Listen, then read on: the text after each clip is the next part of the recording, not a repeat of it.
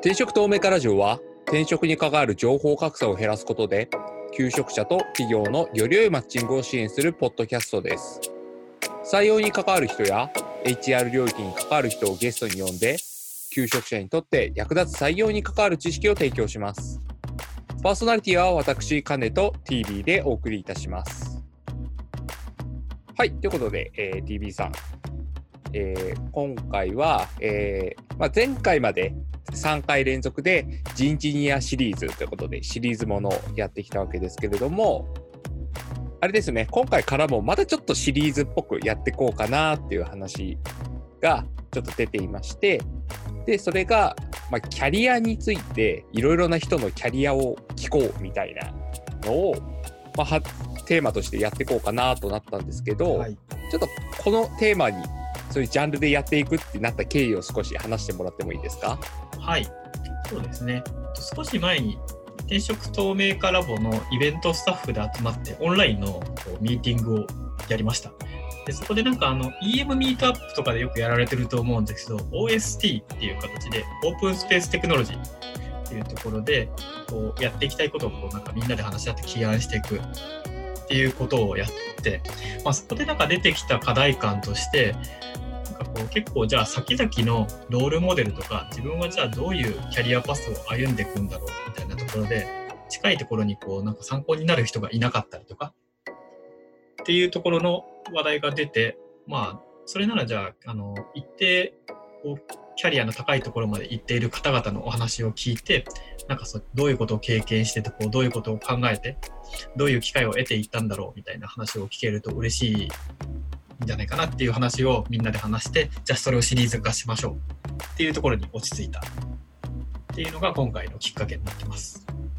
はい。ということで、まあ、いろいろな人のキャリアの話を聞いて、まあ、なんか、もしも目指すロールに近い人があったら、ちょっとそこを参考にしてもらえればなっていうことで、まあ、これから何名かのゲスト、まだゲスト募集中のところもありますが、いろいろと、まあ、聞けて、ん聞いていけたらいいなと思っております。はい。それでは、じゃあ今回のゲストを紹介したいと思います。今回は、えー、夢見の桑原さんに来ていただいております。桑原さん、よろしくお願いします。はい、よろしくお願いします。お願いします。取締役はいおめでとうございます。いやあおめでとうございます。ありがとうございます。もう4ヶ月ぐらい経ちましたけど 早い。はい早いですね、本当に。じゃあ、まず、桑原さんに自己紹介をしていただきたいと思うので、よろしくお願いします。はい、えーっと、ご紹介に預かりました桑原です。まあ、ツイッターでは、なんだっけ、ライオット兄さんとかで名前で知れ渡ってるような気はしますけど、最近はあれですね、キースっていう名前で名乗ってます。これはあれです、会社のグローバルネームを自分で決めたんですけど、はい、まあそういう名前でやっていますが、えーっとですね、私はもともとそのサーバーサイド、PHP のエンジニアをやっていて、で、まあ途中で、まあ、転職2回して、今は Node.js 書いてたんですけど、途中でフロントエンドに転向して、エンジニアからリードエンジニア、えーまあ、テックリードして、えーまあ、まあ、順調そうに見えるけども、いろいろありまして、最終的に今取締役に就任させていただいたって感じですね。はい。まあ、主には Riot.js っていうライブラリが大好きで、まあ、それを、あれですね、業務外ではひたすら宣伝するおじさんみたいな感じですけども。はい。まあ、あとは、あの、勉強会大好きで、あの、喋るのが大好きなので、参加するよりもむしろ登壇する方にちょいちょい、あれ、応募して喋ってる感じですね。はい。まあ、なんかよくわからんけど、そんな自己紹介でよろしくお願いします。はい、よろしくお願いします。お願いしますはい。ということで、えー今回は、な桑原さんを呼んで、まあ、その、ポッドキャストのタイトルにもある通り、桑原の生き様というところで、こう、キャリアの話を話してもらおうかなと思っております。はい。ではでは、早速、あの、キャリアということなので、まあ、それこそ1社目、新卒で入ったところから、えー話をしていただければなと思うんですけれども、はいじゃあ、まず1社目の話をしていただいてもよろしいでしょうか？はい、そうですね。えっとですね、私はまあそもそも新卒入る前に、えっと、大学院まで進学してまして、まあ、情報系なんですけど、で、大学院卒業後、まあ、就職したんで、まあ、皆さんより若干遅めの就職だったんですけど、えっと、大学院で実は数学しかやってなくて、まあ、一応情報学科出たんで、単位とかはある程度取ったので、情報科学はやったんですけど、まあ、基本逃げまくって単位取った人間なので、あの、なるべく情報系の大あの会社に行きたくなかったんですけど、まさかのプログラミングをする会社に、まあ、新卒で入りましてですね。で、えー、もとも未経験で入ったので、あのー同期11人いたんですけど、私は下から2番目ぐらいのスキルの人間で、なので本当に最初はマジで何もできなくて、Linux 何それ美味しいのぐらいの勢いだったんですよ。で、まあそこから一応新卒研修みたいなのがあって、まあ半年間それを受けて、一応ある程度仕事としては、まあ役、できるようになったかなっていう感じのスキルも身について、じゃあいざ仕事どういうことやるのと思ったら、えー、テスターというふうに言われましてですね。まあテスターと、あと保守チームっていうのが一応あったんですけど、その保守チームのさらにサポートなので、まあ先輩の、まあ言ってしまうとコマとして雑用をひたすらやるって感じでしたね。はい、そういうことを実は1年間ずっとやってたんですよね。なので、ちゃんと開発を1年間、1年目はできなくてですね。まあ、できなかったんですけど、僕からすると全てが新しい経験だらけで、まあ、勉強もできたんですけど、それ以上に業務としてテストってこういうことやると。テストそのものにも一応学びとか、あの、学問的なものもありますし、なんかパターン化みたいなのがあって、楽しかったんですよね、本当に。まあ楽しかったんですけど、今考えてみればどう考えてもブラックみたいな働き方をしてたんですけど まあそ、れはちょっと置いといて。なので1年目はとにかくなんか、ひたすら先輩が作ってきた、保守したものをサポートするか、まあ、皆さんが作って開発した Web アプリケーションをひたすらテストでぶっ壊しまくるみたいなことをしてたんですね、1年間。まあ、そのおかげであの身についたのはこうやったら壊れるなとか、こういう作り方するとこれバグるんじゃないみたいな視点は結構身についてですね。これは結構今でも活かされてると思ってますし、これはありがたかったなと思ってます。はい。で、えっとですね。あとは、まあ、その時身につけたって言っても、あの、まあ、基本ランプ環境なので、まあ、Linux Apache と PHP と、あと MySQL か、みたいな一通りな Web アプリケーション作る、まあ、技術は身につけたなって感じですね。懐かしいことに、その当時はまだ、あの、Git ができ始めたばっかり、今から流行るのかな、みたいなところだったので、昔はその SVN 使っててですね、社内ではトータス SVN を使ってたんですけど、なんか Git の、じゃあ Git じゃないわ、SVN のコミットの数をひたすら積むことになんか注力をして、なんか無駄に1行だけ書いたのにコミットするとか、個人的に楽しんで、こう仕事してますアピールしたけど、まあバレるんで 意味はなかったんですけども。まあそんな感じですね。で途中でまあ Git が必要だってなっては Git を勉強して、あとは何でしたか、EC キューブっていうあのパッケージソフトがあるんですけど、まあそれの、あれですね、カスタマイズができるんですけど、あれも OSS としても無料で公開されてるので、それをカスタマイズして、AC オレンジっていうパッケージソフトを作っていた会社にいたんですけど、なので、まあ、そのパッケージソフトをベースにあの Web アプリケーションを作るみたいなところを、同期はすでにやってたんですけど、僕は全然できてなくてですね。うん、まあまあ、同期に遅れは取ったんだけど、全然、とにかく1年目はしょうがないってもう覚悟してずっとやっていた感じですね。まあ、その代わり身につけるものは身につけるし、2年目から待ってろよぐらいの意思で実はやってたんですけど、やってたんですけど、まあ、仲間内のメンバーが優秀すぎて、僕よりはるかに先に進んでしまうので、結局追いつけなかったんですよね。まあでも、それはそれでいいと思う。まあ、今では思ってます。なんか、天狗にならなかったし、追いかける対象がいたっていうのは、しかも同期にいたのはすごくありがたくてですね。なので、同期でも飲み会行った後でも結構フォローしてくれたりとか、こういうこと勉強したらいいよみたいな仲間意識があったので、それは結構嬉しかったと思いますね。まあ、これが1年目ですね。はい。まあ、同期恵まれたのは本当ありがたかったと思います。うん心折れなかったのは強かったなっていう感じですね。そうですね。まあ、なので、まあ、1年目はとにかくでも楽しかったっていうのが、そうね。あのー、持った、持ったというか 耐えれた要因だったんじゃないかなと思ってます。うん、はいはいはい。で、そうですね。あのー、あと意思決定的に言うと、なんか、一回意思を捨てて、機械的にもう学び、吸収しまくろうみたいな考えでしたね。まあ1、1年目でもありますからね、やっぱり。うんうん、まあ、それはそれでこう、そうしたかなって感じはしました。はい。で、2年目からちょっとずつこう開発できるようになってきて、で、開発タスクで、で振られるのはいいんですけど、2年目からこの会社はもうあのリーダーですよと言われて、まあ、あのいい意味でも悪い意味でも回転率のいい会社だったので、まあそれはそうなるわなっていう、そのパッケージソフトを作ってるので、少なくとも2年目ってことはソフト知ってるでしょって、それはもちろんそうなるんですよね。なので、まあそれは先輩として後輩に教えなきゃいけないともあるし、なんか営業とか、あのまあ、事業部の人たちはもちろんパッケージなんか分かるわけないので、もうこ2年目だからもう全然知ってるでしょっていう体で全然話しかけてくるので、逆に知らないことだらけでまだ2年目なのに、あのそういうことを聞いてくるっていうのはやはりこう、まだまだ勉強が浅かったっていうのもあるし、まあ、危機感を覚えましたね。これで答えられなかったら、僕にもう仕事託してもらえないかもしれみたいな気持ちもあって、はいはいはい、だからはい。2年目の方がより真剣に勉強したって言っていいんですかな。あの楽しむだけじゃなくて、ちゃんと役に立つように勉強しなきゃなっていう感じで技術のキャッチアップをしていたって感じです。うんうんうん。で、まあ、2年目ですので、あのまあ、そのリーダーを任されるというところで、いわゆるコミュニケーションスキルとかもそうですし、あのチーム開発を意識した、あのこなんですかね、レビューの仕方とか、コミットメッセージみたいな、そう細かいところとか、とかですね、いろんな自動化をするとか、バッジを使って何かするとか、まあそんな感じの、単なるこうツールを使うだけじゃなくて、なんですかね、難しいですね、これ言葉にしづらいんですけど、そういう技術、いや、本当の技術力ってアプリケーションをちゃんと作れるかどうかっていうのも大切です大でですし、あのー正しく動くかどうかみたいなところ、当たり前なんですけど、それを当たり前にする技術ってこう結構泥臭い技術じゃないですか。まあ、そういうことを2年目で結構勉強したなっていう感じがします。なるほど。割とただ低レイヤーになりがちなんですよね、そういうのって。うんうんう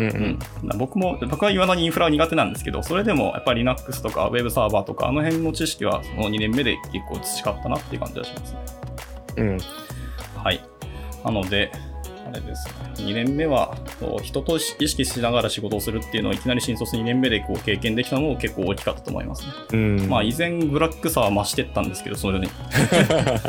加速はし増しそうですいや、よね。しますね。やっぱり開発できるってことはそうなりますよねってことで。確かに。まあ、いろいろあったんですかね。うんその辺がまうんあ逆に、その、まあ人の入れ替わりっぽい話で、機械が逆に巡ってきやすいみたいのあ、が、それはそうですね。うんあると。ありだし、ありましたし、機械だらけでしたね、本当に。逆に言うと、なんかそうプロジェクトマネージャーとか部長陣の方、はい部長の方はあれとしても、プロジェクトマネージャーは、こう、外からやっぱり引っ張ってくる人が多いので、もちろん技術わからない人も結構多かったんですよね。なので、これは、どげんかせんといかんっていうよりも、これはもう会社レベルで動かすことが、まあまあ厳しいなって、意思決定が僕がその時権限とかもなかったので、じゃあその今うん振られてる環境とか、カードの中で自分がどれだけこうアピールできるとか、自分のポジションをどう作っていくかみたいなのは、こう2年目から少しずつ意識し始めた感じですね。なるほど。っていうのもありまして、まあやっぱりその同期がささらに進んでたっていうのはやっぱりあって、はいはい。もうプロジェクトマネージャーに同期が何人もいたりしたんで、早くも。えーいや、本当すげえはいと、そうなんですよ、思ってたんで、自分も、これ、引率で、同期の中ではちょっと年齢やっぱり上だったりするので、はいまあそういうところも別に気にしなくていいっちゃいいんですけど、まあ意識はしてたので、はい。まあ焦りもちょっとあったのはありますが、まあ結果としてでもちょっと背伸びした分だけの、まあ苦労はあったけど、得た得られたものは圧倒的に多かったので、だから他の会社に行くよりは絶対成長スピードは速かったなと本気で思ってますね。いや、まあ1、2年目でこれは早いですよね。なんか特になんかテスター1年やって、はい。そこから急に開発やりながらすぐリーダーになるみたいのってい、や、もう間がだいぶすっ飛んでる気がしうんて、まあ、そういう会社だったんでね。それってテスターやってる時も、例えば空いてる時間で自分でなんか少し開発したりとか、コード読んだりとかしてたの？開発はできなかったんですけど、コードは読んでましたね。あやっぱり完全にホワイトボックスで、はい。あ、じゃあブラックボックスか。ブラックボックスでやるのも別にテストとしてありですけど、ちゃんと中身見て、本当はこうなんじゃないのっていうところを、あのー開発者に伝えられるのは結構大事だと思ってて。あだただのテスターじゃなくて、こういうテスターってありがたいよなっていうのを自分ながら考えてるって感じですね。あ。おーうんそれすごいですよいね。や、そうっすよね。だ結構その、アナログテスト1年やるので、はい。心折れない人って割と珍しい感じもして、まあ、そそうかもね。そうそう。そ、それでいて、あその上に行くことも諦めずにやってる人、うん。結構自分もテストだけやってる人とか、まあ一緒の現場でいたりしましたけど、はい。まあテスト終わったら次のまた別のテストの現場に送られて大変そうだなみたいな感じではありましたけど、なかなか珍しいなと。ただ僕学ぶのがそもそも好きだったので、うんやっぱりそうんのテストにはテストのやり方とか、まあ、境界値テストやナイアルテストっていっぱいあるじゃないですか。その、その時に確か先輩から教えてもらったそのソフトウェアテストの教科書って本があったんですけど、それ読んでそれを実際に現場でまさに使えるじゃんっていうので、やらせてもらえたので、あれとだから勉強してすぐチャレンジする場があったっていうのがありがたかったかもしれないですね。うんうーん、それはいいっすね。し、なんかテストの自動化っていうのをその時初めて知って、テストをプログラムで書くんだみたいなのも。知って、あ学生にそれはややってみたいなっていうのは正直あったんで、うん。なので別にテストだからといって、なんか単純に単調作業とは限らないと思うので、まあまあ楽しみ方はいくらでもあるんで、それは問題は自分でこう情報を得るとか、まあ先輩から得た情報でどう楽しむかって考えるかは人それぞれですね。はい。うんうんうん。確かに。うん。で、僕はその楽しむ方をいろいろ模索してて、まあ、運よくでもそういう情報やらがいわいお降ってきたので、ありがてえと思いながらは楽しんでた感じですね。うんうんうん。はい。まあ、それだけを言うとすごい聞こえいいけど、まあ、そもそもブラック企業ですが前提なので、楽しむって言っても メンタルは大事ですよ。メンタルと体調は大事です。あそうそう、心身の体力がこう、いや本当にマックス値が高くないとやられますから。これは本当にそうですね。いや、僕も結構心は何回か折れかけましたけどね。うんうんうんうんさすがに。はい。まあ、でもた折れかけるけど、その楽しみ方を自分の中で持ってたのがやっぱ大きかったんじゃないですかね。はいはいはい。はい。と、あとは、そのなんか、負けず嫌いと、なんだかんだこう、なんですかね、出世したい欲ですか、いわゆる。ああ、うんなんかそこら辺の意欲はすごい強いですよね。多分そう。向上心というか。はい。あ、そうですね。うん向上心って言うとすごい聞こえはいいんですけど、はい。みたいなのはやっぱりあまあ、目立ちたがりっていうのもあったので、こうそういうチャンス、機会が未来には絶対あるはずだみたいなのを思いながらやってた感じですね。はい。で、3年目、いくつもの暗案件か闇案件を走り抜いて、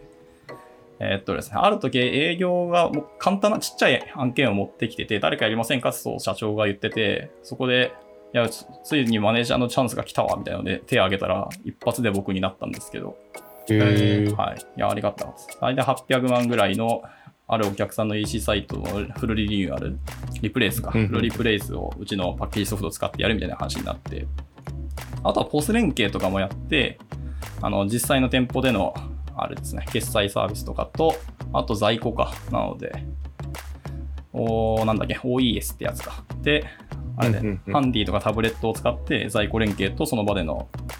あれですね、決済をやるみたいなのも EC サイトとかと連携しながらって、割とでもテクニカルなことをやってたんですけど、まあ、それの、えっ、と、プロジェクトマネージャーをやるってなったんですけど、えっ、と、まさかのワンオペで、要件定義から、開発からテストから、まあ、納品から、リなんですか、えっ、と、リリースから、あの、あと全部契約書やら何やらを、ああ、僕一人だったんだ、これっていうのを後から知ってですね、これでも面白かったのは絶望しなかったんですよ、これが。全部自分でやれるんじゃんって思って、楽しかったんですよ、実は。へはいーちょっとすごいワクワクしたんですけど、今思ったらお前すげえなって自分で自分に思いましたね。ですね。あとお客さんがあの結構ちゃんと話聞いてくれたり、あのはいこちらはやっぱ開発のプロなんで、こちらの提案とか、ここは技術的に厳しいですみたいなのを聞いてくれたのが本当にありがたくて、うんここは本当うんうんお客さんの運が良かったと思いますね。はい。あとは営業の人も、えっと結構若い子で、僕より若い子だったんですけど、が、えっと割と足並みちゃんと揃えてくれて、僕のい要望だったりとか相談もちゃんと乗ってくれたのがありがたかったかもしれないですね。うーん。まあ、で、いわゆるトップから、あの、最後、なんですか、保守引き継ぎぐらいまで全部知って、まあ、一通りやれるようになったなっていうところで、うんやっと現実が見え始めて、あ、これ僕の働き方は多分そもそも人としての働き方じゃねえなっていうことを こう理解するわけですよね。3年間。なるほどな。はい。見える、見えるものがぶおかしい。感じになってそうう。そうそう。ですね。でいろいろ見えてきて。へだここのスキルっていうのは多分技術的スキルではなくて、本当プロジェクト全体としてですね。あとは会社運用するためのスキルとか、ーうんそういうケースね、法律もそうですし、あ、ビジネスってこうやって回ってんだなっていうところをちゃんと身で経験できたのは本当大きくて、うん。なのでやっぱりす、なんですかね。ちっちゃいけどでもやっぱ開発に向けての意識とか人メンバーにタスクどうやって伝えたらいいとかみたいなのを気をつけなきゃいけないとかなんか言い方一つで人動く動かないがはっきり分かれたりとか、まあ、これは自分も経験をよくしてきたなので、やっぱでも上の視点に立ったらやっぱこういうお願い方しちゃうとか多少丸投げ感があるお願いになってしまうなっていうのはどうしても譲れないっていうかなってしまう環境はどうしてもあるんですよね。うんっていうのを経験して、いや、PM にはやっぱり PM の悩みってやっぱあるんだなっていうのを、この言葉にできない悩みとか考えてやっぱあるわけで、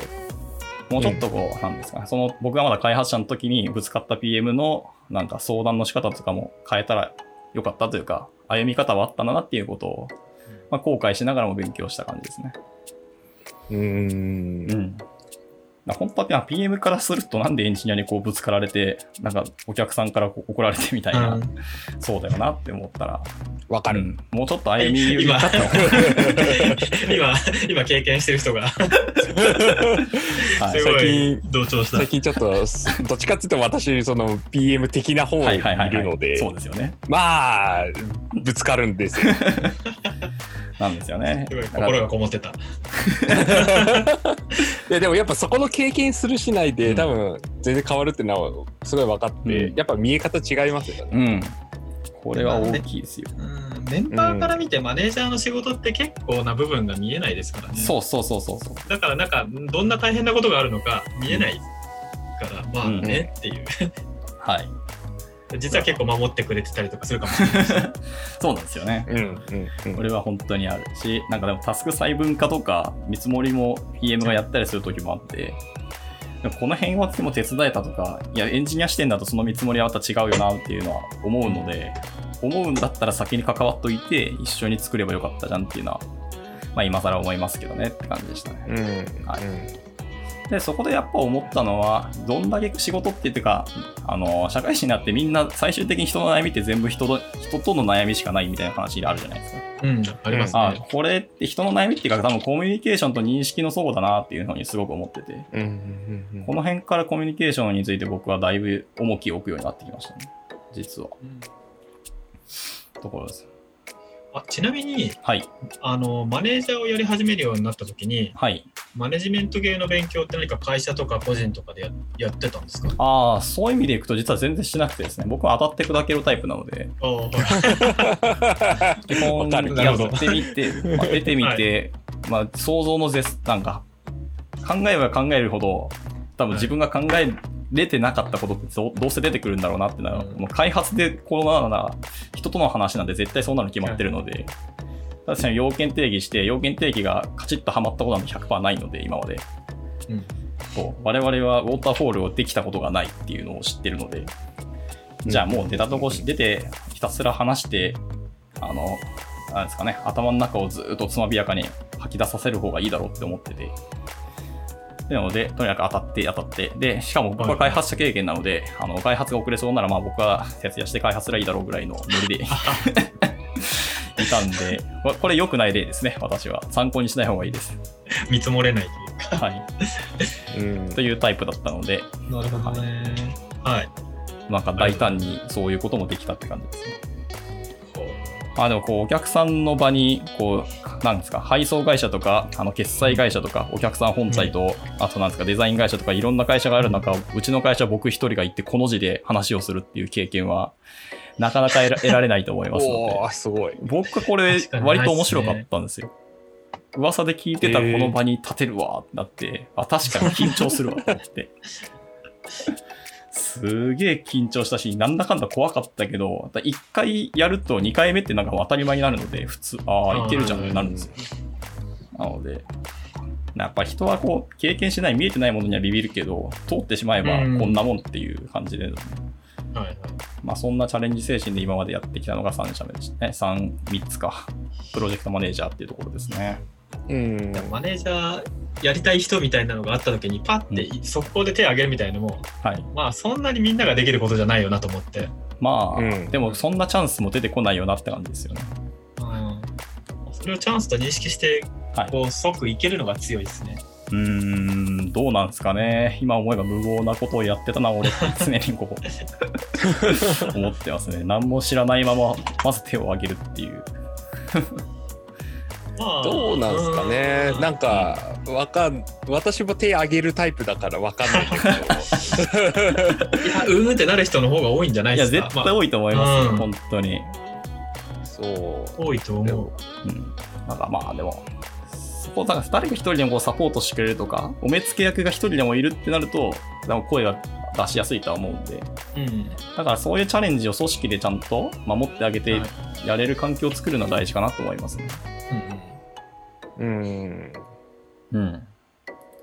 まあ、あとは勇気かな。どうやっても。そうですね。まあ、これは。うん、なんか思うのはやっぱその勇気ってすごい大事だなと思っていて、逆にその守られたところだとそれこそ本気になれないというか、うんそのなんだろうなえっ、とやっぱ守られる守られちゃうっていうのがあっちゃうので、うんうんやっぱり逆に守られない環境に飛び込むことって意外と人を成長させるなとは思います。うん、うんそうですね。やっぱり。なんかいつもと違うこと、違う環境。で、変化つけるっていうけど、多分変化じゃないんですよね、これって。レイヤーを無理やり上げてるから、あはいはい。まあ、本当に飛び石的な。そう、どっかチャレンジ絶対しなきゃいけない。ただこれ、まあリスクって言葉で言うと、ちょっと僕はニュアンス違うと思ってるんですけど、最終的に自分のなんか新卒1社目でいや3年目の人間がやったミスが会社で潰れるみたいなことはまずないのでリスクではないんですよ。どうせ最終的に会社はちゃんと何とかしてくれるんでうん。手を挙げるかあ挙げないか本当この1点だけなんですけどまあ挙げないと多分得られるなんかチャンスね。スキルとか視点とかそのいわゆる視座か。っていうものが得られないのでいつまでも上げないとずっとこのまま終わっちゃうのは自分としては嫌なんでそんな感覚でいましたね。でも桑原さんの今言ったリリスクって、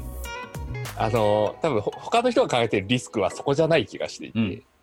なんか面目が潰れるとかああ、はいはいはいはい。あ、そこは確かに。お怒られるみたいなリスクを、はいはいはい多分みんな言ってて会社潰れるどうこうみたいな視点で語ってない気がする。まあ、できなかったらどうしようとかはいが一番大きそうですかね。尻込みする理由としては。うんうんうん。ああと、責任を負いたくないみたいな。あそうそうあるとは思うんですけど大きいと思いますね。それは大きいですね。まあ責任は絶対問われるしう、んなんかミスったりすると言及だったりするのも、まああるでしょうね。うんあるけどね。そうね。ある程度高すぎても、うんあなんか次のステップが高すぎてもやりきれると思えるかどうかと、まあ、うんやりきれなかったとしても、まあ、なんとかなるかって思えるかどうかうん。とかあたりが、うん、そこの水準超えれるかどうかみたいなのが個人差が結構ありそううんある気はします。ありそう。確かにそうですね。なん高すぎそれって昔からいけるタイプなんですか？もう働き始める前から。いけるかいけないかで言うといけないタイプですよ。あ、そうなんですか？いけないけど、後悔したくないかでどうしても勝つんですよ。僕のまあ、最終的には手を挙げるんだ。そう。迷ったらとりあえず一回手を挙げとく。挙げたらまあどうせ苦しむけど、あそっちの苦しみと後悔してうじうじする苦しみって絶対前者の方が楽ですよ。なるほど。だってチャレンジしして今成長してるってわかるから。はいはいはいはい。いやーその、その感覚が出ないんじゃないですかね。これはでも上げないパターンだと。もうどうなんだろう。こればっかりはもうなんか僕の根っからのものな感はありますけどね。うんなるほどねなんかその要は後悔したくないっていう気持ちがあるかないかも結構人によって違うなと思うん。って、そもそも後悔しないというか、はいはいはいなんか別にいいじゃんみたいな人もはい。結構多いんだろうなと思いますね。まあ、あとは、でも、なんでしょう、マネジメント系とか、プロジェクト、いわゆるレイヤー上げる仕事に、そもそも興味持たなければ、多分悩まないし、迷わないと思いますよね。あーまあ、そっちはまた別軸ですね。例えば、うそっち方面で言うとじゃあ、じゃあ専門的な方にキャリアアップしていきたいときに、うんそのチャンスが来たら行くかどうかそうですね。っていう方のはい。話になるかな。ですねまあ方向性が違うのは単純に自分の気質とかをうん。あの理解できてるならそれはそれでいいことで。うんうん。うんまあ実際多多いとは思いますけどね、そのあんまり マネジメントパスに行きたがらない人自体は人っていう。のは。はい。まあまあ、うんありますね。えはい。まあ、ー、この面白い辺。はい。いろいろ。まあでも、闇を渡り歩いたおかげで、いわゆる、なんですか、デスマ体制はついてしまったので、1、2年目のデスマ体制があるからこそ、手を挙げるハードルそんな高くなくなったかもしれない。言うてもなんとかなるでしょうって、あれよりひどくない？みたいな。そうそうそうそれは うん。正直。それはちょっとね思ってた人には進めづらいキャリアはないお話ですよはね。潰れ切ってしまうパターンもありますからね。そうなんですよね。そうそうそう。はい。なので、まあ、体とかメンタルはお大事にっていうことで、うんまあ、この辺の話はそうですね、しがないラジオとかでも喋ってますし、僕の今までのスライドの中に、なんか私の経験したワースト3案件みたいなスライドがあるんで、見てもらえると。で、しがないまあこれが1社目ですかね。ざっざっくりとですけど。一社目濃いっすね。はい。ただ今の1社目の経験が絶対今の僕ですね、うん明らかに。はいはいはい、そうっすよね。話聞いてると、すごいキャリアにつながってんだなっていうのは思いました。うん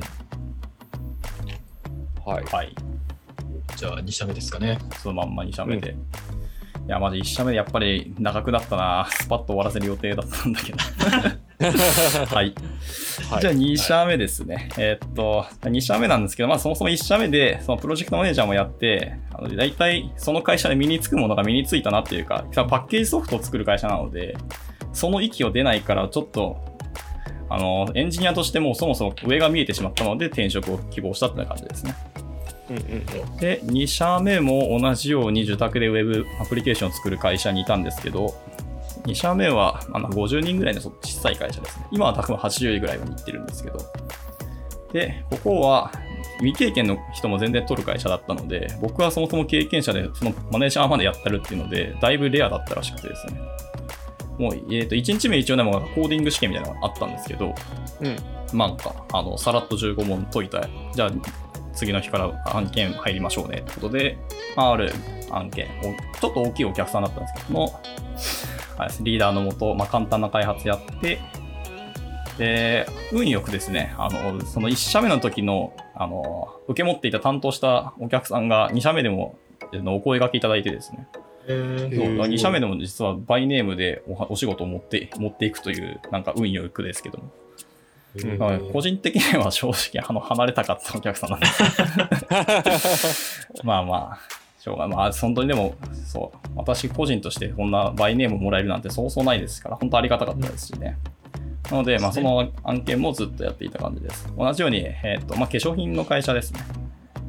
メインは化粧品じゃなくて、まあ、いろんな健康食品だったり、なんやらかんやらある会社で、結構大きい名前だったんですけど、の、えっ、と、EC サイトの、まあ、保守とか追加開発のところを、えっ、と、この会社でメンバー3人ぐらいかな、いただいて、えーずっとやっていた感じですね。うんそれとは別で、えっ、と、この会社で初めてですかね、その Riot.js で、あのフロントエンド開発をちゃんとやらせてもらったのは、実は1個だけ、1案件だけあります。まあ、で、この、ここで初めてフロントエンドエンジニアとしての仕事をしたって感じですかね、やっぱり。はい。まあ、あと、まあ、何案件か、やっぱ受託でやったんですけど、基本的にはマネージャーもしくはリーダーでやってきて、と合計3案件、4案件ぐらいかな。を、まあ、経たって感じです。まあ、やってる内容は1社目とほとんど変わらないですね。ただ、1社目と大きく違うのは、なんか、良くも悪くもものすごい緩い会社で、なんか、あのデスマージャンキーな僕からすると、こんなに働かなくて、この会社大丈夫かっていう、この、よくある ギャップに悩むんですけど。そう、だから、僕、新卒で1、僕、ちなみに1社目の時の新卒1日目23時とかに帰ってるんですけど、そう、その、おかしい。研修やって、なんかいわゆる書類もらってって言って、で、2社目のこの会社入って、1日目、まあ、開発環境構築やったりなんやらやって、なんか6時に上がっていいって言われた時は、マジでびっくりしましたからね。はい。いやー、懐かしいわ。で、まあ、にそうですね、そこからやって。だから基本的にこの会社もやっぱり、まあ、ご多分に漏れず、ランプ環境の仕事場だったんですけど、環環境としてはですね。で、あとは別で、えーっと、なんか Java と Ruby をやってる人が結構多くて、ですね、有志だけでなんかウェブアプリを作る人意外といて、で、その中に僕も混ざったんですけど、その時はなんか Rails を使いながらやってましたね。はいなので、なんか初めてここで Ruby と Rails をやって、面白いフレームワークあるんだなっていうのを思いました。あ、フレームワークで言うとですね、僕、はい1社目はオレオレフレームワークだったので、2社目でちゃんとフレームワークを触って、おオレオレすげえこれって思いましたもんね。オレオレフレームワークは辛かったですか？いやーまあまあ勉強になりましたけど、ちゃんと OSS のフレームワークをやってからオレオレ見ると、なるほど、これはなるほどって感じでしたね。あー私も過去にオレオレフレームワークの現場にいたことあるんですけど、はいそうなるほどって思いますね。いやーただ、なんですかね。まあ底辺って言うと多分失礼なんですけど、ちゃんともういろんなところで使われてる実績のあるフレームワークなので、まあ否定っていうか、そういう言い方したくないですけど、まああんまよろしい設計ではなかったので、うんうん本当綺麗な設計のフレームワークでやるとこうなるんだっていう感動を覚えて、あ、フレームワークって素晴らしいっていうのを知って、そっからなんですかね、抽象化をするプログラミングって、うん。その当時、ななんだかんだ動けばいいっていうふうに思ったのが、ちゃんと抽象化して綺麗な設計をやると、エンジニアも幸せっていうことをちゃんと理解して、これは大きかったですね、やっぱり。でちなみにこの会社だと使っていたのが、なんだっけ、一部 S ナで、メインはコードイグナイターっていうフレームワークですね。うんうんうん今、最近バージョン4が出てて結構衝撃受けたんですけど、はい、コードイグナイターのバージョン3ですね、やってて、うん。あと1案件は FuelPHP か、とかをやってましたね。うん。はい。で、でその辺から、えーっと、なんかそういう、やっぱ OSS 触り始めると、そもそもコミュニティがあるとかっていう話をやっぱりネットで仕入れるわけですよね。で、その当時僕はそういう技術のコミュニティがあるなんて信じられなくてですね。でも調べれば調べるとコンパスとかドッツとかあるって言ったって、で、勉強会っていうものにじゃあ参加してみようって言ってみて、まあ本当にまた衝撃を受けるわけですよ。ああ、僕は本当に狭い世界で開発をしていたんだってことを知って、なんでしょうね。ものすごいそのコミュニティにのめり込むわけですよね。で、まあ、この時に出会った人が結構、まあ、今もずっと繋がってる人たくさんいて、うんはい。その出会った方々の経験が本当に大きかったですね。ちなみに一発目に参加した勉強会は実は勉強会じゃなくてただの飲み会だったんですけど、えーコードイグナイターを触ってる人たちが集まって、なんかワインを飲むっていう会だったんですけど、へーはいそそこから参加したんだ。そう。で、いきなりこう知らない人たちと飲む、マジかみたいな、ありながらも、うんまあでもコードイグナイターの話ができるっていうのが、まあ悪いやついねえだろみたいなノリで、エイヤで行ってきて、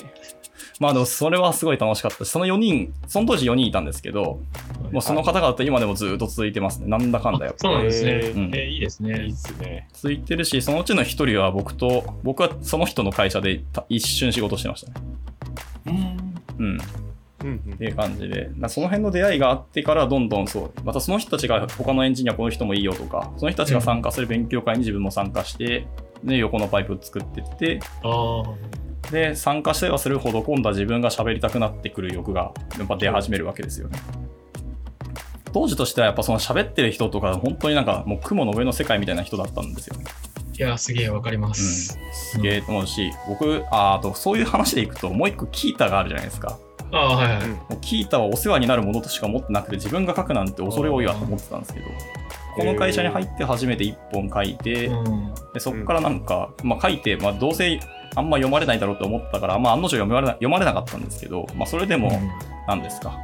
書いて公開したっていうこう実績が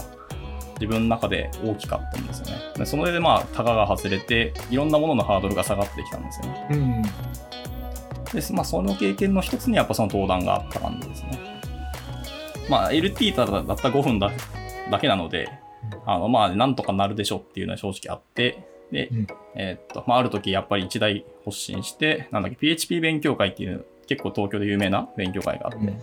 あれの第105回で、コードイグナイターのそのバージョン4のデベロップブランチで開発したっていう話をしたんですけど、いきなり最初から結構デカめのところに行ったんです。そうなんですよね。いや、その当時なんか PHP 勉強会でだけでぐあのググったらこれが一発でできたので、一番最初に見つかったやつに参加しようって思って、うんでしかも登壇枠、初心者っていう枠があったので、やったねって、はい。初心者枠あるのはいいですね。はい。で、応募して、割と人数来るんだみたいなところで結構緊張はしまくって、まあ、社内の発表練習も何人か付き合っていただいて、まあそこで喋ってから、登壇のハードルも下がりまくった感じで、うんうん感じですね。でそこからなんか自分でこう喋ることの楽しみを覚えて、社内勉強会を今度は開きまくり始めたんですよ、実は。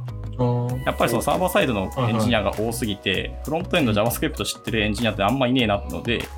まあ、僕の独学でしかないですけど、それを社内で勉強会を開きまくって、まあ、教えたって感じですね。まあ、この経験も本当に大きかった、やっぱり。あーでかいですよね。そういうのなんかまあ非公式でも始まると絶対組織力高まるし、なうんん。かいいですよね。効果は大きいはずだなと思って。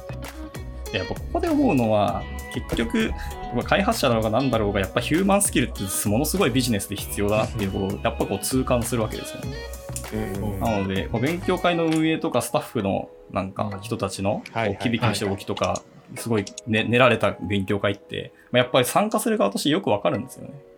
うんこれ勢いで開いた勉強会だなみたいなのもよくわかるので、うんこれはすごく差になるし、こういうことできる人絶対仕事できるだろうみたいにちょっと思ってて。うんまあ、それはもう間違いないと思いますし、あそういうインパクトをこの2社目でたくさん受けた感じですね。え確かに。うん。あの、勉強会運営は、まあ大変ですけど、大変なところが多い分、多分そういう能力とかうん磨かれるのは分かります。うんまあ私もイベントスタッフとかよくやるんですけど、うんやっぱなんか大変ですね。大変、大変っていうと、すげえ安直ですけどい、えいえいえ。いや、まあ、いろいろね、いろいろ考慮しないことうん多くて、大変なんですよね、何やか。転職透明化ラボのイベントは大概金さんで回ってるんで、素晴らしい。そうそうね。金さん頼りになっている。うんうんうん。まあ、もちろん他のスタッフさんもいるんですけど、なんか一番中心で仕切るところはやってもらって、はい型を作ってもらったんで、あと、うんうんあとが楽できるってところで。い素晴らしいじゃないですか。わかる。や、なんかもうコミュニティポッドキャスト界隈で1回に1台金さんって言われてるんで。いい話だ。いい話が。素晴らしいですね。はい。で、まあ、2社目の話。あ、まあ、そうです。うん2社目で最後、一番インパクト、一番じゃないけど、あれですね。スクラムをそこで実は知ったんですよ。単語として。ほうほうほうほう。スクラムっていう存在があるんだっていうのを初めて知って、うんあ今まで僕がやってるのはウォーターフォールっていう名前があったんだなっていうのを知ったんですけど、うんうんうんはい。で、こういう進め方とか、そういうものに対するフレームワークがあるっていうのを衝撃受けて、でそこからそのマネジメントとかのちゃんと勉強しようかなっていうふうに思いましたね。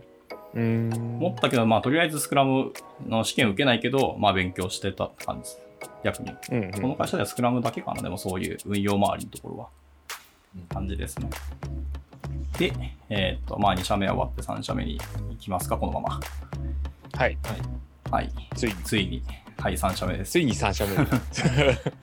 まあ、2社目の転職理由も一応、あれですね、ノートには書いてるんですけど、あのあのこの会社はこの会社ですごく楽しくって、あののほほんとした雰囲気で良かったんですけど、多分ぬるま湯すぎてっていう茹でガエルになるのが嫌だったんですよね。かつ、あの技術好きな人があんまりいなくてですね、僕はやっぱり技術で世の中良くしたいとか、はいいろんな問題解決したいっていうやっぱ思いがあるけど、それできる人が少なすぎたので、ちょっと辟易してしまって転職でしたね。はい。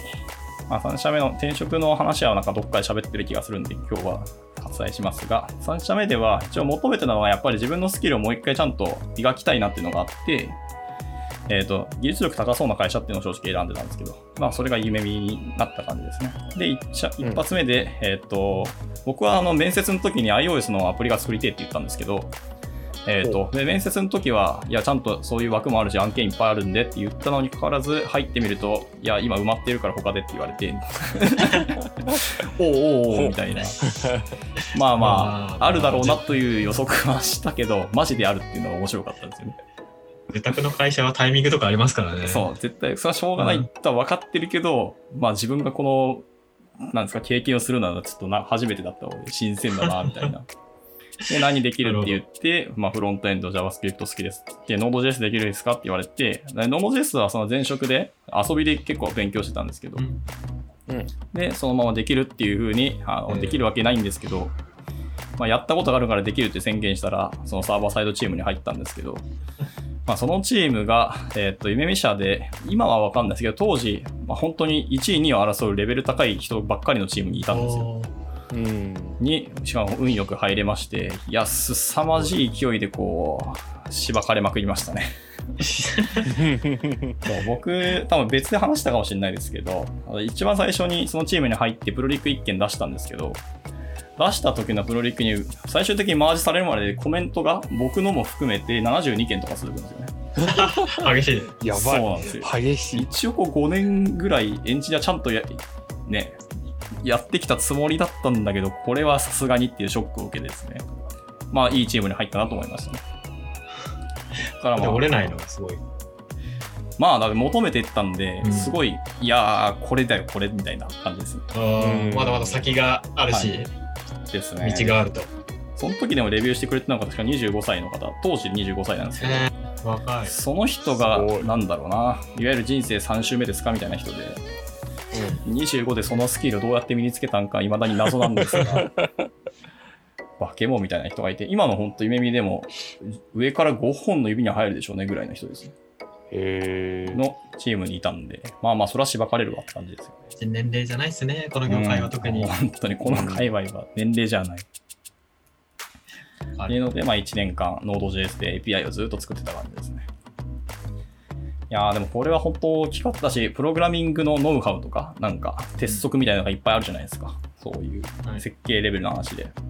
っていうことを結構渡り歩いてきた先輩だらけだったので、ここで学べたことは本当大きいというか、自分が今いかになんか荒削りのままコードを書いてたってのがよくわかりましたね。うんうんなので、まず本当に文字通り磨かれたと思います、ここで。えーまあ、使ったスキルとしてはもう本当にいわゆる Docker、Node.js、Express みたいな感じで、それほど大きくなかった。まあでも大きいって言ったら多分 AWS ですかね。僕がインフラずっと逃げてきてたので、うんうんうん。AWS はでもちゃんと簡単なものでいいのでテスト環境の構築も一回やらせていただいて、まあ、いわゆる EC2 つけ使って、あと RD つないで、クラウドフロントやってとか、なんだっけ、ALB と ELB か、ロードバランサー設定してみたいなとか、ログ YS3 に吐き出してみたいな。っていう、まあよくある系の構築を1個だけやったんですけど、まあそれもやらせてもらえたので、AWS の知識もちょっと増えたなっていうのがありがたかったですね。うんで、えー、あとなんだろうな。あ、でかい案件すぎてちょっと名前が言えないんで、あれですけど。なんだな、その案件のフレームワーク、僕は、えっと、Node.js で作ってた API は実は口だけの API で、その裏にもう一個コアの API があったんですけど、そこで使ってたのがなる FalconPHP でちょっと笑いましたね。ファルコンかと思って。いや、早いのはしてたんですけど、うんそれはまあ早い理由もあるんですけど、でもそれを使わないといけないぐらいのパフォーマンスを求めるお客さんだったので、うんうんあ、なるほどって思いましたもんね。ちょっと笑い笑ったけど、最初は笑ったんですけど、これガチじゃんと思って。うんうんうん、でもそういうことを求めるお客さんの規模の案件に入れるってなかなかなかったので、それも含めて運が良かったですね、やっぱり。うんなんか、今までこう、いくらお客さん多いって言ってもまあ数十万ぐらいでしょうと思ったけど、数十万で全然収まらない、数百万では下手したら収まらないようなお客さんってなかなかないんでね。には入れたのは本当大きかったですね。で、ここでもやっぱり意識、なんだろうな。ここであんま自分は実際意思決定してないんですよね。もう本当にしばけしばいてもらえてたので、ひたすら言われることをやっていこうみたいな感じでしたね。おうんーなんか、なるほどある意味新卒じゃないけど、一から出直すぐらいの勢いだったので、もうとにかく盗むだけ盗むとか、こういうところは学びに行って、まあぶつかれるところはどんどんぶつかっていって、自分のスキルアップしていこうっていうふうに思ってましたね。大体自分が思いつくなんか疑問だったり相談って、大体先輩らは一回は経験してるので、すぐ教えてくれるんでね。なので、聞きやすかったっていうのも大きかったかもしれないです。なんかそこで一旦こうまた学び直しとか、うんこうある意味今までの自分を捨ててもう一回ってなれるっていうのが、なかなかすごいなと思っていていや、でも、結構、はい捨てられない人いるじゃないですかそれ。はわかる。わかります。すわかりますけど、その一発目のプロリクが印象強すぎて、確かうん、に。いや生きてもどうせたかが知れてるわけで、これはもう素直に自分を一から見つめ直すべきだなっていうふうに思えたのは大きかったですね。うんそれだけ差があったチームになんかなぜか運よく入れたので、本当びっくりしましたけどね。うんうんうんちなみにこのチームに入るときってコーディング試験があるんですよ。あ、へえ。で、えーっと、その当時。まあ、バケモンみたいな先輩が、えーっと、一人メインで入ってくれて、で、その後直属の上司の一人と、あとフリーランスでもう一人バケモンみたいなスキルの人が遊び感覚で入ってきて、その3人の前で僕の、あれですね、パソコンをプロジェクターで映しながら15分間でこの課題解いてねっていうのをやるんですけど、えうん。いやー、15分間マジなぶり殺しで、ちょっと怖かったんですけど、ちなみに僕は15分で解けきれなくて、なんかある API をとりあえず PHP でカールで取ってきて、でそれを最終的に整形して、あのフロントに出すだけだったんですけど、まあ、15分じゃ解けなかったって感じだったんですね。うん、解けなかったし、あ、俺多分落ちたなと思って、このチーム入れない時どうするんだろうと思ったら、まあ別になんとか、その3人のうち2人先輩はい。うんの。人が、まあ、教えればなんとかなるし、数値はいいっていうふうに言ってもらえたんですよね。これ本当大きくて、うんちょっと、いや、自分のな中では、あの、ままあ、曲がりなりすぎて、どうなんだろうって不安がありながらそういうこと言ってもらえたのはありがたかったんですけど。で、フリーランスの人は、あの、やっぱその、落とした理由とかもちゃんと、直接僕に言ってきたんですよね。おはいい。俺はお前落とすつもりだった、落としたよっていう話で来たけど、まあ、残り2人が OK 出したから、このチームにいるんだみたいなことを言ってもらってですね。うんなかなかそれをストレートに言ってくる先輩みたいなのもいなかったので、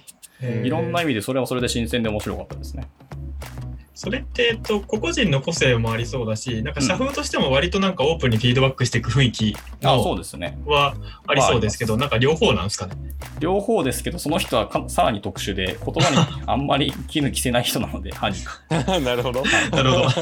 はっきり言うことは言うし、言わない、んあの、決めることは決めるっていうのん白黒つけるタイプだったので、うんまあ、はっきりしてて本当にいいですね。あの、分かりにくい、遠回りすぎて分かりにくいよりはいい。はい、全然いいですね。しっかりコミュニティに知ってるし。まあでもあれですよ、その心折れる人いるんですよ、あそういう。そうそう。人を選ばないと人を潰してしまうかもしれないってそういうなんですよそれはある。はまあ、僕はいろんな体制がついてしまったので、まあでも、あのそこのチームは、そこの下に、あの少なくとも多人数に選ばれないと入れないわけだし。そうですね。い。まあ、結果入れて、言うてでもその人と僕は意外と考え方とか、あの、趣味とかがあってですね、なんだかんんだ昼食った後と結構雑談する機会多かったんですよ。えーうんうんなので、まあ、スキルがスキルは別として、人としては別に接するしっていう感じでした。うんうんまあ、そういう線引きもはっきりしてるのが分かり、本当ドライって面白いなと思いました。うんうんで、まあそんなんで1年間が過ぎ去って、2年目で、やっぱりフロント好きなのでフロント開発やりてえなっていうふうに言ってて、まああの会社の、なんか1年に1回なんかそういう意見を集めるみたいな会があるんですけど、で、そこに、あの、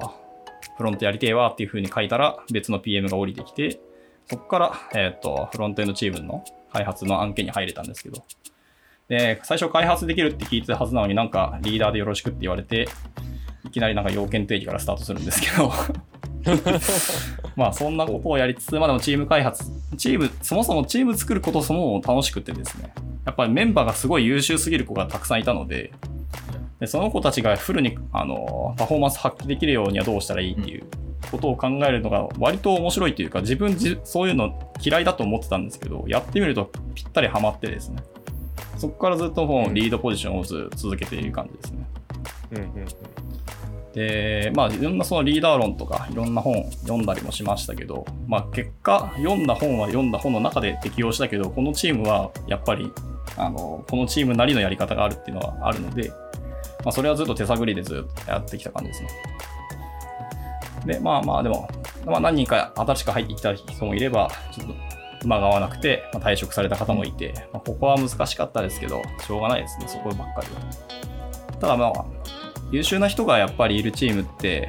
こっちが場だけ用意すると、チームのメンバー間で勝手にコミュニケーション取り始めてあ、はいなんかブラッシュアップ、チームの良くするとか、ここ良くないみたいな話も結構してくれるんですよね。まあ、いかに自走するのの邪魔にならないように整えていくか、まあ、って感じサーバント的な動き。そうですね。あそう、サーバントっていうワードが出たんで、そうです。僕はサーバントリーダーが一番いいリーダーと未だに思っているんですね。なんか、うんいや、自分がそんなスキルあったらサーバントなんかなりたくなくて、表に出たいんですけど、まあ、残念だけど、実装力はメンバーの方がありますし、早いですし、まあ、その代わりメンバーができないポジション、コミュニケーションが苦手だっていうんで、うんお客さん先行かないって、そうすると結局最終的にあの自分たちが巻き取らなきゃいけないって話になるので、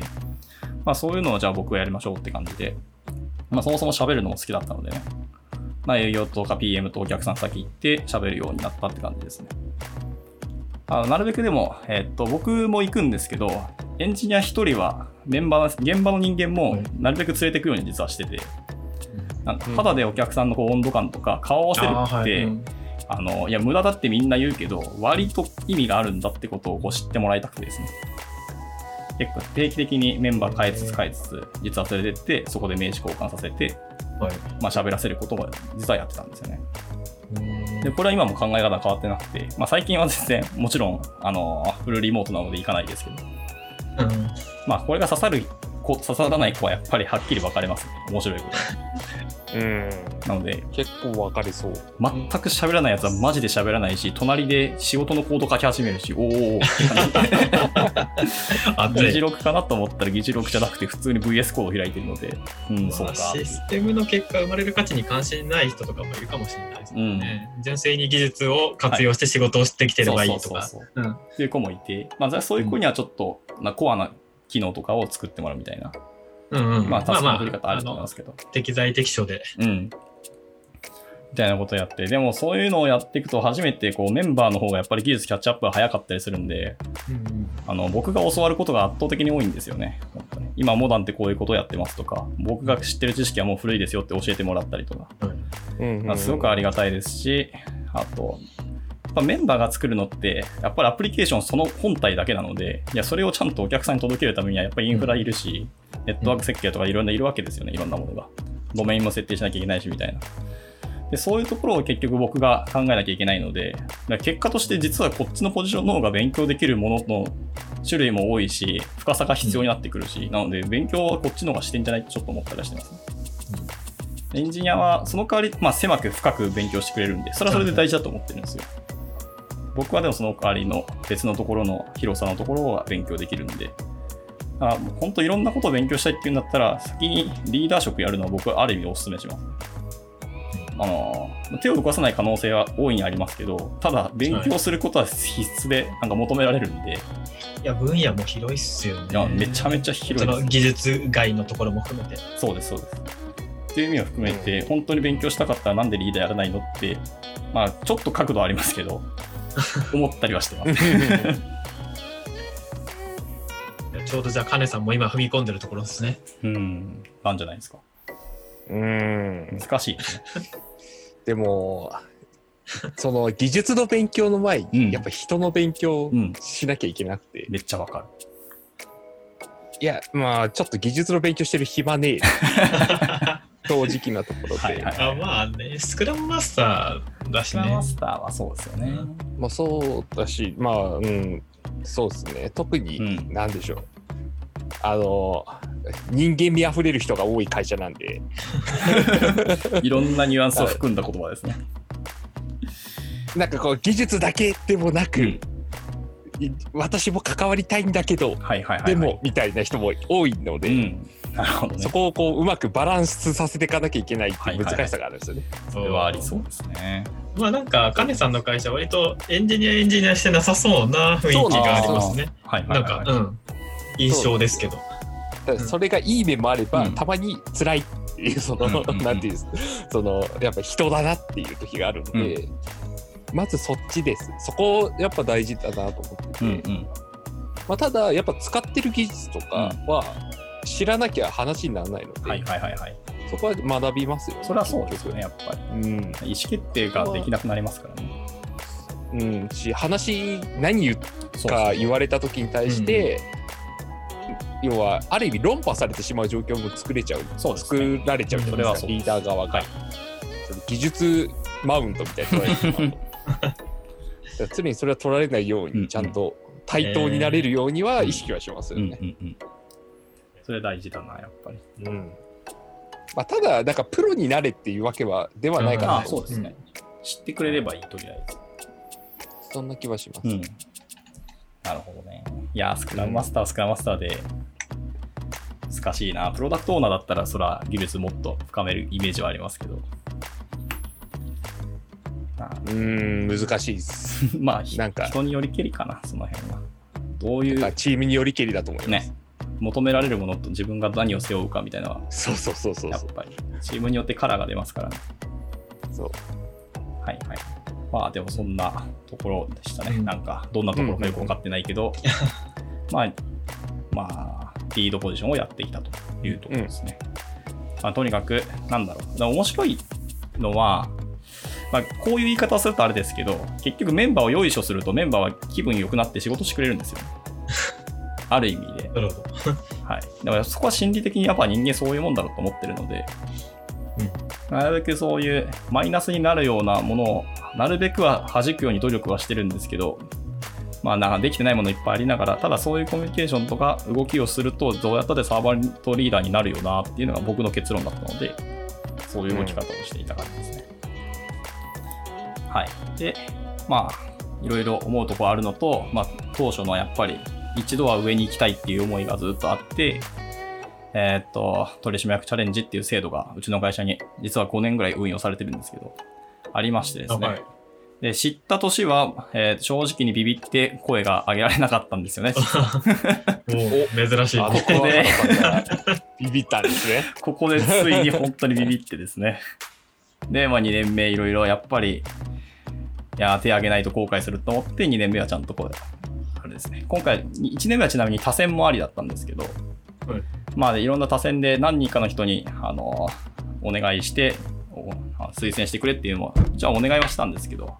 やっぱりなかなかいなくて、で、2年目はその次戦が OK っていうので、じゃあ自分で声上げるっつって手挙げた感じです。で、私以外に、えーともう2人、デザイナーと、えっ、と、サービスデザイナーと、なんだっけ、もう1人、プランナーじゃないけど、UX デザイナーかなの人がいて、3人いたんですけど、まあ、大ベテランの人はもうチャレンジじゃないでしょ、それっていうふうに社長に言われて、あのは、そのチャレンあの申請がまあ却下されて、もう、まだチャレンジじゃないでしょって面白い。まあ経験をしてるっていうか、その辺、なんか、一応そのチャレンジ取締役の申請には、その自分がどういうことでコミットするとか貢献するっていうのをちゃんと書かなきゃいけあ、ない。はいはい。うん。はいはい。を読んで、その先輩は、それ多分自分の経験値をやるだけだから、あなたにとってどういうチャレンジですかっていうところで、まあ、論破されてたような感じですね。なるほど。で、私ともう一人の25歳のなんかすげえ人がいるんですけど、この人もなんか人生3周目かなっていう人ですね。が、25歳で取締役チャレンジ。はい。ちなみに夢見に入社して8ヶ月ですね。3週目感あるな。何者だ？いや、めちゃめちゃすごいですよ。あのバケモンとしか思えないような知識量で、どう転んでもこうはならないっていう人ですね。はい。すげえ。はい。と一緒にまあ取締役になって、今4ヶ月で僕はまだまだ何もできてなくて、ちょっと焦りつつあるんですけど、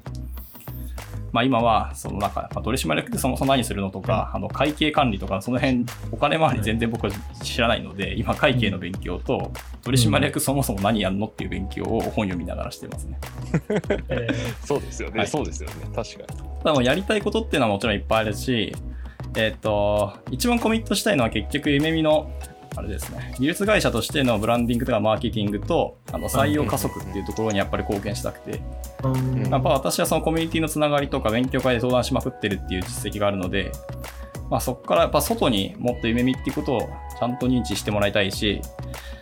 採用だけじゃなくて、本当はそのお仕事的な意味で、対外的なお仕事をちゃんと取れるためには、夢見の、あの、そういう、なんだ、制度とか、あの、メンバーが活躍してるっていうとこじゃなくて、ちゃんとビジネスとしても、うちは受託なんですけど、他とは違いますよってことを、やっぱ認知してもらいたいと思ってて、そういうところにも貢献していくために、まあ、社内のやっぱ技術ブランドどうするかみたいなところを今真剣に考えてる感じです。かな。そういうのを、まあいろいろでも策はいろいろありますけど、それをまあまだブラッシュアップはできてないし、そういうのをまあ取締役会とかで投げて、はいまあ一回練ってもらったり、フィードバックもらったりして、まあ、今後は動いていきたいかなと思ってる次第ですね。かな。まあ、最後だけ駆け足だったが、一応そんなところです。うん、なるほど。はい。いやーでも、でも僕って準取締役で、ちゃんと残業代とか出るんですよ。面白いこと。へえ。なので、なんか役職的には執行役員の方が多分近いと思うんですけど、うんうん。でもちゃんとあの法人としての登記にもう名前載ってるんで、いや、取締役なんですよ。だから会社が潰れる時の責任は多分負わされる人になってしまうんですが、うんうんうん。逆にでもその取締役会とか経営会議とかには参加できるんで、そこに対する意思決定力とか発言にちゃんと僕は権利をもらっているというのが大きくて、うんいやこれを生かさないでどうするんだろうっていうのがあるので、次のチャレンジはこれを生かして何かやりたいんですけど、まだ何も案が思いついてないんで、なるほど。はい。じゃあちょっとこの後のでかいワンアクションが楽しみです。そう、ハードル。まあでもやっぱりこう、他社さんのなんか CTO の方とかと対談しつつ、なんか情報交換したりとか、まあ、ちょうどやっぱコロナでみんなリモート化してると思うので、まあ、それをある意味でチャンスだと思って、リモートでなんか情報交換しつつ、本当はなんか交換留学みたいなのをしたかったんですよね。各各社間のエンジニアのあの文化とか、なんですかね、うん。つながりを作っていきたくてですね。はい。それによってまた仕事が発生するとか、なんか面白いイベントを起こしませんかっていう話もできそうだと思うので、それをやっぱり取締役っていう名前、肩書きを使ってあのご連絡するっていうのは、やっぱり一エンジニアが連絡するのと意味が変わるので、まそういうのが本当は多分チャレンジだと思っているので、まあ、それをやりたいなとは思ってますね。まあ、どの会社にするかはまあまあ、あれはありますけど。親和性とか。うん。親和性もありますし、まあちょっと、なんでしょうね、あとは。もうなんか相乗効果が出そうな。うん。難しいですね。耳はでもやっぱ受託会社なのでね、ここを本当どうするかはすごい課題ではありますね。はまあ、なんか、変わった受託会社ですよね。うん、そう。変わって、変わってるのは事実なんですけど、うん。受託会社のまだ呪縛を逃れられてないんですよ。あだからうん。受託っていう形式はもうどうしたって逃れないのは分かってるけど、うん。受託って思われるのが嫌嫌というか、あくまでそのやっぱ競争パートナー、そ共に作るって書きますけど、とい。うふうに思っているので、だ結構うちってあの営業いっぱいもらうんですけど、問い合わせも来るんですけど、割と断ってる量も受託にしては多いんですよ。っていうぐらいで、だこだわるとかこだわるし、だ本当にいいものをお客さんのためのものを作るっていうのは、ちゃんとやっていきたいのは事実なんですね。はい。っていうところがあるので、受託ってやっぱり一ベンダーみたいな見て見られ方をされるんですけど、そこじゃなくて、本当企画段階とかから、ちゃんとプランナーも交えて、本当にそれって大事ですかとか、そもそもお客さんの想定するペルソナって間違ってませんかみたいなところも、思うところは全然声出していきますし、うんっていうちゃんといいもの、その代わりは単価高いんですけど、個人的にはこの単価高いと思ってないんですよ。結局案件ってやっていけばやっていくほど、あのー最初の要件定期からどうせ出てくるんで、いっぱいいっぱい。っていうのを最終的に巻き取ったり頑張ってやると、あぴったり収まったよねみたいな感覚が正直あって。まあそういうところはまだ説明力足りなかったり、耳の発信力が弱いなっていうのはあると思うので、うんうんこれが課題ですけど、まあちょっと耳の話になっちゃいましたね、これは。え なるほどな。はい。えまあでもそっか、なんかちょっと近い界隈で言うと、ソニックガーデンさんとか完全にああ、はいはいはい、はい。差別化できてる感じですよね。そうですね。そこはすごいよ。別枠って感じですよね。うん。うん。まあでもそう、うちの会社で、でも取締役の中で、技術上がりの取締役って数年出てきてないので、うんまあ、ある意味で会社としてはそういうところも期待されてるっていうのは、あのプレッシャー、発歩かけられたので、うん。ここはやっぱり覚悟を決めてやらなきゃなと思うし、ある意味ででも技術者の上がりの取締役なので、やっぱり技術は知っておかなきゃいけないし、追っていかなきゃいけないっていうのがあるので、いろんな意味でプレッシャーを感じつつの勉強はしていますね、今。ただやっぱフロントにちょっと長く言い過ぎたので、サーバーサイドをしっかりやらなきゃなって思ってますね。なるほど。うんあとは、なんだろうな。エンジニアいっぱいいるのに、全エンジニアと喋ってないんですかって聞かれそうで怖い。おー。まだ喋れてないんですよね、これが。大変なことに。一応、新卒メンバー全員とは喋りましたけど、はいはいはい。その社員はまだ全員ではないので、いやー、また本当に大変。この、この状況もあるし。そうですね。うんまあ、うちは一応ディスコードではいずっとつなぎっぱでやってるんで、うん。ただ問題はディスコード来ない人がいっぱいいるんで、それはそれでまた大変なんですよね。うみんな別々の案件で動いてたりとか。そうそうそうそう。うん。するので、まあここをどうやっていくかとか、チーム間を超えたコミュニケーションの場とか、なんかな、そういうコミュニケーション設計をちゃんと社全体でやっていかなきゃいけなくて、ここは課題ですね、今だに。ずっと悩んで。ああ、それ難しそうというか、うんなんか逆に言うと結構できてるイメージだったんですよ。はいはいはいはい。の人たちってあの分報文化があるとあかあ、そうですね。スラックめっちゃ使うみたいなのうんはがいう噂は聞くんですけど、そうですね。でもまだできていないっていう話を聞くとうん難しそう。そうですね。おっしゃる通りで、コミスラックは多分日本で本当に一番使ってる会社だと思いますし、こううんいわゆる分報チャンネル、うちで言うと OJT っていう頭につけるんですよ。タイムズじゃなくて。うんまあその OJT チャンネルをタイムズ的に使う人ももちろんいるんですけど。なので、そこに自由にみんなオープンに、えーしていい、えーと、ルール的にはむしろオープンにしなきゃいけないチャンネルなんで、うん好きに書き込みしてどうぞっていう感じになってるんで、あれですけど、なのでそういうところで絡んでる人はいっぱいいるんですけど、やっぱりだんだんやっぱ特定化されるし、全員が全員お互いに絡んでるってのはもちろんないので、確かに。そこがね、やっぱり課題というか、難しいところだし、やっぱエンジニアってね、ついついあのウォッチモードに入るじゃないですか。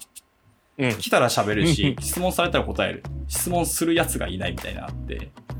あるある。ここがね、まあでもじゃあ、強いるかっていうとそういうわけにもいかないですし、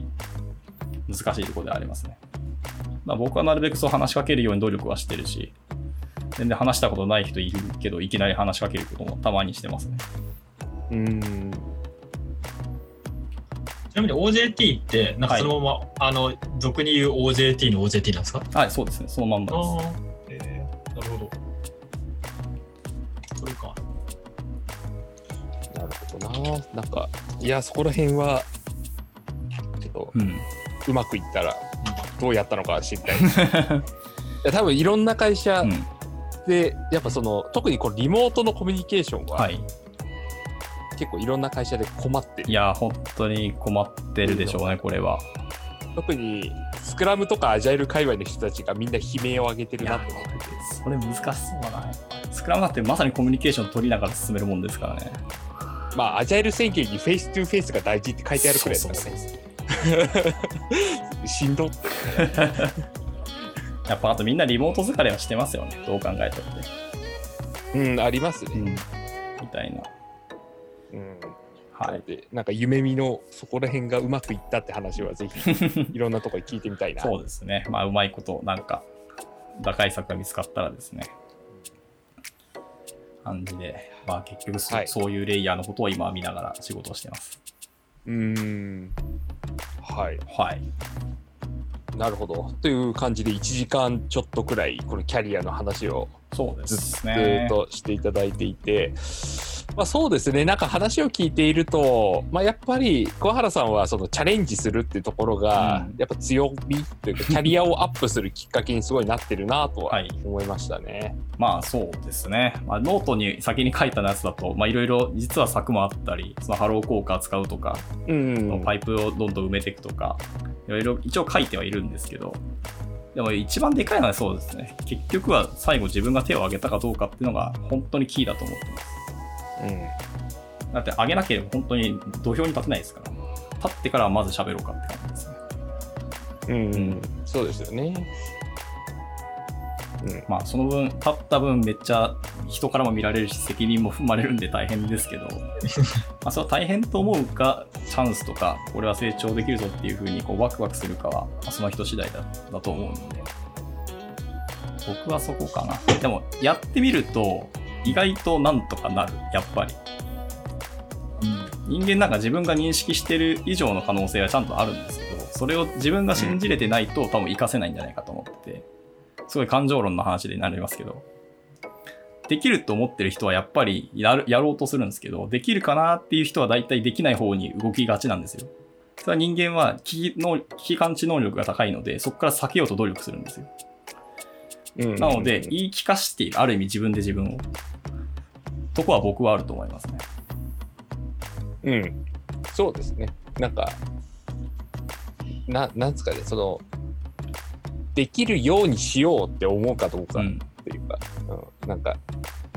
そこ、そこありますよね。できる、うんできない、できない、うんと、なんだろうな。うん自分にはできるはずだって思えること、うん。なんか根拠なくてもいいから思うこと大事ですよ。ああ、そう、根拠ないっていうワードは僕結構大事で、でだいぶ話遡ると、新卒の、えーっと、就職活動中に、誰だっけな、脳科学者の、あれは茂木健一郎さんか。はいはい茂木健一郎さんと、なんだっけ、どこの会社か忘れましたけど、加藤、加藤、うん、名前忘れましたね。って方と、あの、元 DNA の南波さんと、あとワークスな、ワークスアプリケーションズの牧野さんか、の4人がやっているイベントに、くじ運が良くてですね、まあ、当選していけたんですけど、えうんうん。そこで聞いたキーワードの中に、えー、なんだっけ、根拠のない自信と、それを裏付ける努力っていうワードがあって、僕これ結構好きなんですよ。ね。ーうん。でそのマインドは未だにやっぱありますし、これはやってよかったなって未だに思ってますね。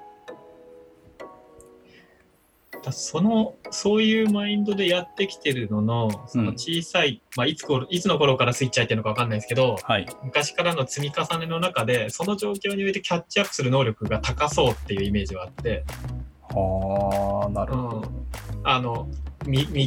なんか未知のはいところに突っ込んでいって、ここから今までできなかったことをはい。急ピッチでできるようにしていく必要があるっていう状況をいっぱい経験してそうはい。っていうのがあって、そうですね。そうそう、それ自体をキャッチアップする能力が高まってそうだなっていうのを、あ、あるかもしれないです。なんか、うん。あの、排水の字にはないけど、もうどうやったってやらないといけんとこに追い込んでいくので、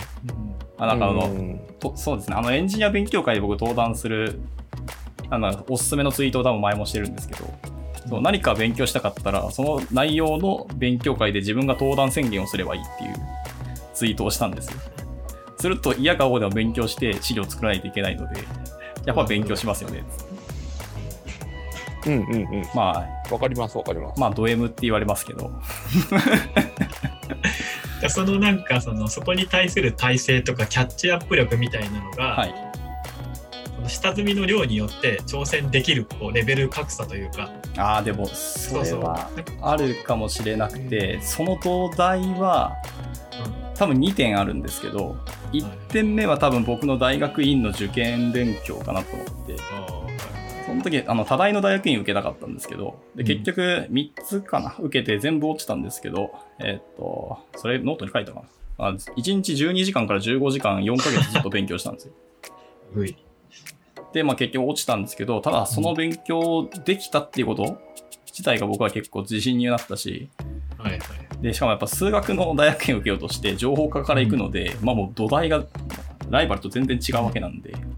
まあうん落ちたけど、いろんなものを一気にそこで詰め込むような勉強をしたのが1点。で、2点目も同じような経験ですけど、あの2社目ですね。2社目の会社の時に、また自分で勉強会に参加していろいろみんなが知ってることと僕が知らないことがたくさんありすぎて、そのギャップを埋めたかったんで、あの、言語2つ3つとフレームワーク2つ3つを同時並行で睡眠時間4時間ぐらいで勉強してたってのがあって。だから楽しかったんですよ、でも。あの他の人が多分ゲームで徹夜するのと一緒の感覚で、うんひたすらとにかく楽しく勉強しまくってたんですよね。うん。っていうのがあって、でもそこになると大体やっぱり言語とフレームワークもパターン化するんですよ、どうやったって。アルゴリズムがやっぱり根幹にあるので、っていうのが僕なりに言語化できてなくてもこうやればいいんじゃないみたいなのがはいある程度あるので、まあ、キャッチアップするときは勉強すればうんこうやるんだろうな、みたいな感じでやってますね。で少なくとも PHP 一番長かったので、言語については PHP を翻訳機と思って、うん。他の言語を勉強したりしました。そのやっていきはすごい。なんか、その、もうちょっとそういう経験がすごい少ない人が最初に挑もうとするときに、うん。そのなんか、挑戦の落差をいきなりでかくしすぎると、はい。ポシャりそうな気がするので、そうですね。う、ん。なんか少しずつステップアップしていく必要があるんだろうなっていう気はする。それは絶対思いますし、だから自分のいけると思うかどうかは自分で見上げてもらわなきゃいけないですけど、うん。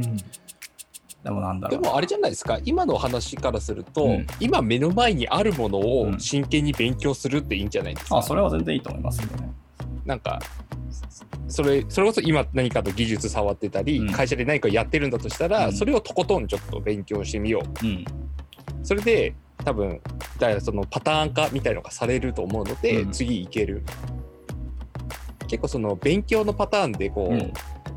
つまみ食いしすぎてあはいはいはいはい。なんかこう表層。全部中途半端になるみたいな。なっちゃうじゃないですか、うん。まあ、PM とかそのマネジメント系の人はむしろ表層でいいと思ってるんですけど、まあ技術に関してはうん。そうですけど、とはいえ PM の人はそのマネジメントのことをがっつり深掘るうんとかうんうんっていう、はいなんかこう今自分が最も学ばねばならぬことを、うんとにかく集中して学ぶみたいなのを、まあ、ありまあ、やるのがはい。いいかもしれないですよね今の桑原さんの話を聞いていくと、はい。なんだろうな。一個、なんでもいいんですけど、突き抜けた勉強をするのが大事かなって思いました。もうどっぷり浸かるっていうか、意外と、め結局人間が考え出したものなので、そこに浸かるっていうのは大体経験他で活かせると思ってるんですよね。やっぱり。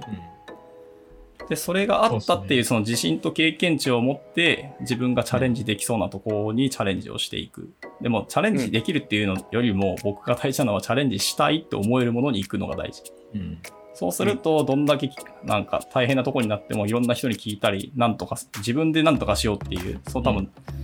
なんか自発的な動きができるはずなんですよね。これが一番じゃないかな、やっぱり。うん。うん。だかそうですよねら背伸びしすぎは、それは、それは、あの、大変なので、そこはどうしようもないんで、まあ、本人の動機というか、温度というか、はいそ。の強いものがあった上で、はい。かな最大限背伸びしていく。うん。うん。なるほどね。まあわかります。どっか、か背伸びは絶対にする機会はあると思いますね。うん。うんまあ特に今日の話を聞いて自分には無理だなって思う人は、多分変にブレーキかけちゃってる可能性はあるいや、多分みんな意外とできると思うんですけどね。そうなんですよ多分みんな意外とできるはいじゃないかなって私も思ってて、まあ、け結構この発言は無責任って言われがちで、それはもちろんおっしゃる通りですし、その他人のことなのであれですけど、ただ、教えてくれとか相談乗ってくれば全然いくらでも答えますし、自分はこうやりましたっていうこう具体的な話もできるはできるので、そういう意味でチャレンジはできしてもいいのかなって気はしますけどね。うん、意外とできるうん。まあ、夢見に入れば取締役に挑戦する機会も得られる。そうですね。弊社に入れば、まさかの役員になれますからね。うん可能性として。それがやりたいことなら目指してもいいと思うん、全然いいと思いますけどね。やっぱでも、視座を上げるってすごい大事だと思ってるのでね。一個でも。上がったらやっぱり今まで苦しかったことって別にそうでもなくないって本当に思えちゃうんでね。一回通ってみるのはやっぱり大事かもしれない。う、うん、そうですね、はいはい。じゃあ今日はそんな感じでなんか最終的にはまあ頑張れみたいな感じいや、そうなんですよ。もしれないですけど感情論になってしまいましたけど。まあ予想通りな。はい。じゃあ、えっ、と、一旦ここで締めようかなと思います。で、えっ、と、締めた後に、えっ、と、さいもう一回告知と、まあ、あと感想の方聞いていきたいなと思っております。はい。えー転職透明化ラジオでは、ご意見、ご感想をお待ちしております。シャープ転職透明化ラジオをつけて、ツイッターでつぶやいてください。転職透明化ラジオで話してほしい採用に関する疑問や深掘りをしたい話題がありましたらぜひお送りください。はい、ということでじゃあまずはゲストから告知の方お願いしたいと思います。はい、えーまあ、告知と言いますと、まあ、最近私がその Riot.js っていうライブラリーで書籍をししまして、今すでに Amazon と,、えーっと実際の書店で売られてますので、もしご興味ある方はぜひ買っていただけると、私の懐が潤うのでありがたいです。はい、一応応あれですね、ペルソナとしてはなるべく初心者に向けて書いてて、ただ、あとフロントエンドのもちろん技術なので、フロント周りの知知識ではあるんですけど、幅広くスタイリングだったり、えーとまあ、パフォーマンスはちょっと書いてないですけど、フレームワークいろんなものを使ったりとか、開発の仕方とか、コンポーネント思考とか、結構幅広く書いているので、本当に今からフロントのアプリケーション作ってみるっていう人には、いろんな知識の参考になると思うんで、Riot.js だけを求めるっていう意味ではなく、Web アプリを作るっていうことを目指して読んでいただけると、多分刺さるんじゃないかなと思っております。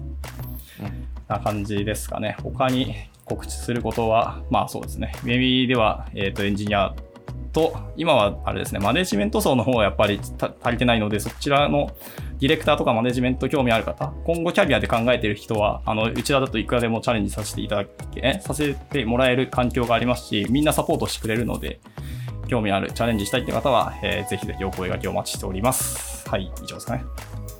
うんなんか夢見のディレクターとかマネジメントの人何やってるかっていうのはあんま見えてないそうですよね。そう。これを今後ちゃんと発信していきゃいけないっていうのうが、んそう、まさに課題であるんですよね。なんか今パッと聞いて何するんだろうってちょっと分かんなかったので、ちょっと発信頑張ってくださ。はいい。まあ、ベースは多分他の会社のディレクターとかマネージャーとそんなに変わりはないですけど、ただちゃんとお客さんのスタートから意見出していくとか、途中からでもこれは方向転換した方がいいっていう意見も言えるよっていうか、そういうところもちゃんと考えていく人を求めてます、逆に言うと。うんうん。なので、やることはでもやっぱ変わってないですね、本当に。なので意外といろんな職種の人がいるんだなってう。いうんうん。気づきがこれはそうですね。あるので、興味のある方はぜひ。はい。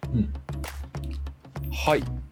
じゃあ最後に方に感想の方をお願いします。はい。あ、私からですかね？